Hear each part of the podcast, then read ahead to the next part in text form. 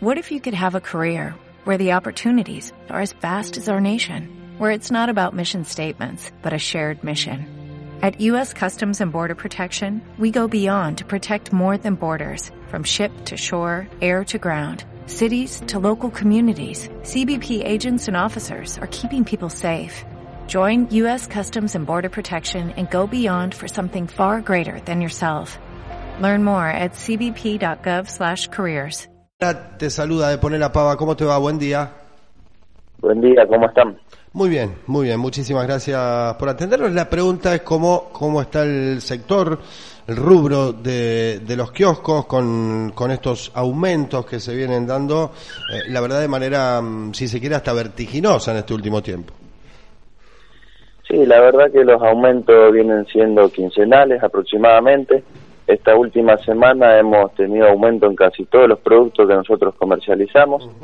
Ya nos han avisado que para la semana que viene entre un 6 y un 10% va a estar aumentando la gaseosa y la cerveza. Uh, Lo que es la línea de snack va a estar aumentando también entre un 8 y un 10%.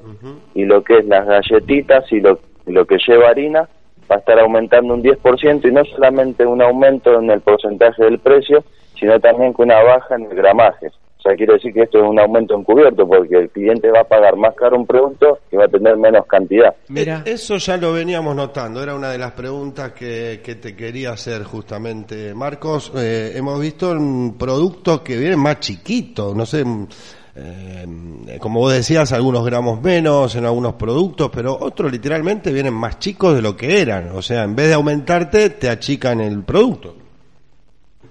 Claramente, no solamente lo aumentan, como vos bien decís, sino que lo achican. Y esto no es algo nuevo, sino que viene hace bastante tiempo, lamentablemente, en nuestro rubro. Y la gente hoy en día va a comer un bocadito de las primeras marcas cordobesas y se encuentra con que antes era un, un gusto que se daba y ahora es un pequeño bocadito para comer a la tarde. Sí. Y el precio es superior a lo que era antes. Marco, buen día. Juan Carlos te saluda. ¿Cómo te va? Eh, Buen día, Juan Carlos. Digo, ¿le dan alguna explicación estos vendedores que se acercan a sus kioscos con ahora la maquinita, porque ahora todo por maquinita el pedido, eh, de por qué sucede esto? Digo, de que toda la semana o que cada 15 días ustedes tengan entre un 5 y un 10% de aumento. Bueno, la explicación que nos dan a nosotros todos los proveedores es que al distribuir toda esta mercadería con vehículos que utilizan combustible, cuando aumenta el mismo, sí o sí tienen que aumentar los precios. Pero en muchos de los casos no son los mismos porcentajes. Claro. Y encima cuando... Sí, No, no, te decía que, digo, es así. Sí, realmente cada vez que aumenta el combustible nosotros sabemos que a la semana va a venir una lista nueva de, de precios de casi todos los productos que nosotros comercializamos. Marcos, digo, se supone que en los kioscos en la cual ustedes trabajan, digo, tienen muchos clientes que van todos los días. Eh, ¿qué, le, le dicen algo? Digo, aquel que va, por ejemplo, a comprar una barrita de cereal y a lo mejor cada 15 días se encuentra con que tiene un aumento. Y sí, a la gente este tema de los aumentos le molesta. La realidad es que al ser continuos ya se van dando cuenta que no es el pequeño comerciante el que forma los precios, sino las grandes empresas. Por lo tanto, están un poco más acostumbrados y la realidad es que también hay una desinformación de precios que la gente va a un negocio hoy y va la semana que viene y si el producto vale 20 pesos más lo paga también porque está acostumbrado a que toda la semana haya un aumento, es la realidad que es lo que pasa en la calle.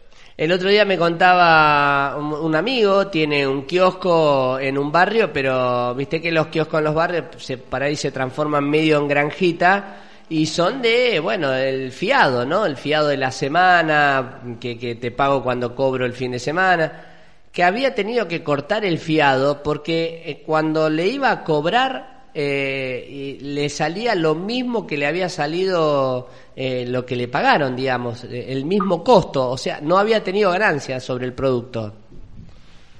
Sí, esto se ve mucho en los barrios, los márgenes de ganancia de los pequeños comercios son menores a los que por ahí estamos en el centro o en el macrocentro de la ciudad, obviamente, porque son gastos diferentes. Entonces, si uno da fiado y la persona te paga mensualmente, la realidad es que uno pierde la ganancia y solamente repone la mercadería. Lamentablemente Claro. es un beneficio que pierde el cliente que por ahí es fiel, va todos los días a comprarte y llegan los últimos 10, 15 días del mes y no la tiene a la plata, pero lamentablemente nosotros no podemos.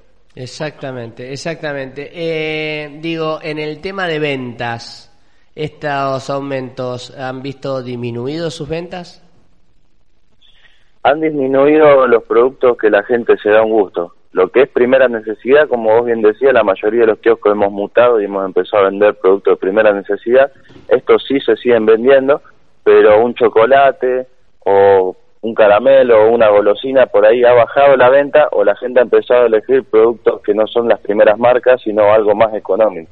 El, hecho de la vuelta a las clases, digo, generalmente impacta, ¿no? Sobre todo en, los negocios que están cerquita, en la esquina, a la vuelta de los colegios y, que realmente eh, casi que, viven de, de, los pibes y las pibas, ¿no?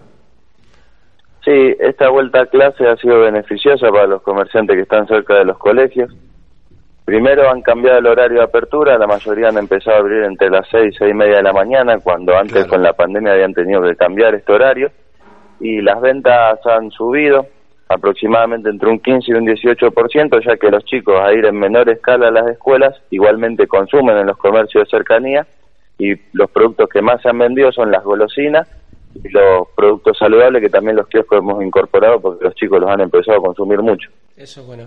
Eh, Marco, la última tiene que ver con, recién nombrabas chocolates. Eh, pude ver la posibilidad de, ver los precios de lo que se viene ahora para Pascua, los huevitos de Pascua.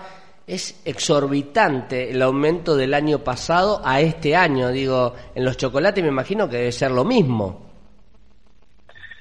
Claro, exactamente. Todo lo que es la línea chocolate nos ha llegado con un 100% de aumento. Lo que nosotros los vendíamos el año pasado, nos ha llegado el precio de costo y hasta más elevado en este momento. La verdad que se va a hacer muy difícil venderlos porque la gente no está económicamente para pagar un precio de un chocolate arriba de 150 pesos el que tiene una familia, la realidad es que no sé si va a poder afrontar ese gasto.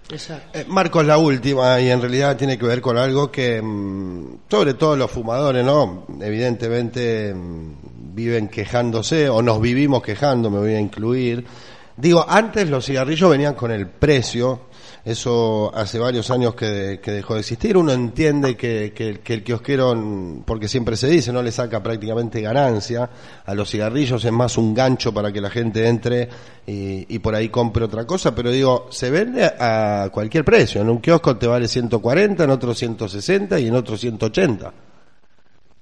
Bueno, el tema de los cigarrillos ha aumentado la última semana un 8% ha pasado algo parecido con las galletitas. A nosotros, las empresas Mazalín particular y Nobleza Picardo, nos han bajado el margen de ganancia sobre el precio sugerido esta última semana.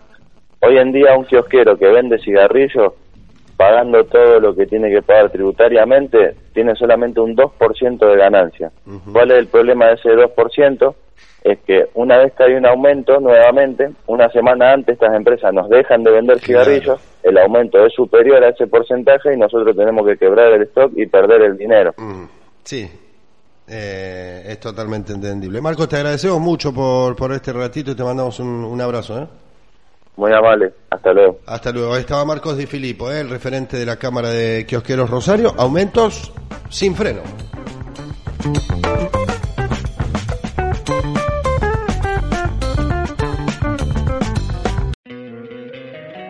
encantaría tener 100 dólares extra en tu bolsillo? Haz que un experto bilingüe de TurboTax declare tus impuestos para el 31 de marzo y obtén 100 dólares de vuelta al instante. Porque no importa cuáles hayan sido tus logros del año pasado, TurboTax hace que cuenten. Obtén 100 dólares de vuelta y tus impuestos con 100% de precisión. Solo con Intuit TurboTax. Debes declarar para el 31 de marzo. Crédito solo aplicable al costo de la presentación federal con TurboTax Full Service. Oferta sujeta a cambios o cancelación en cualquier momento.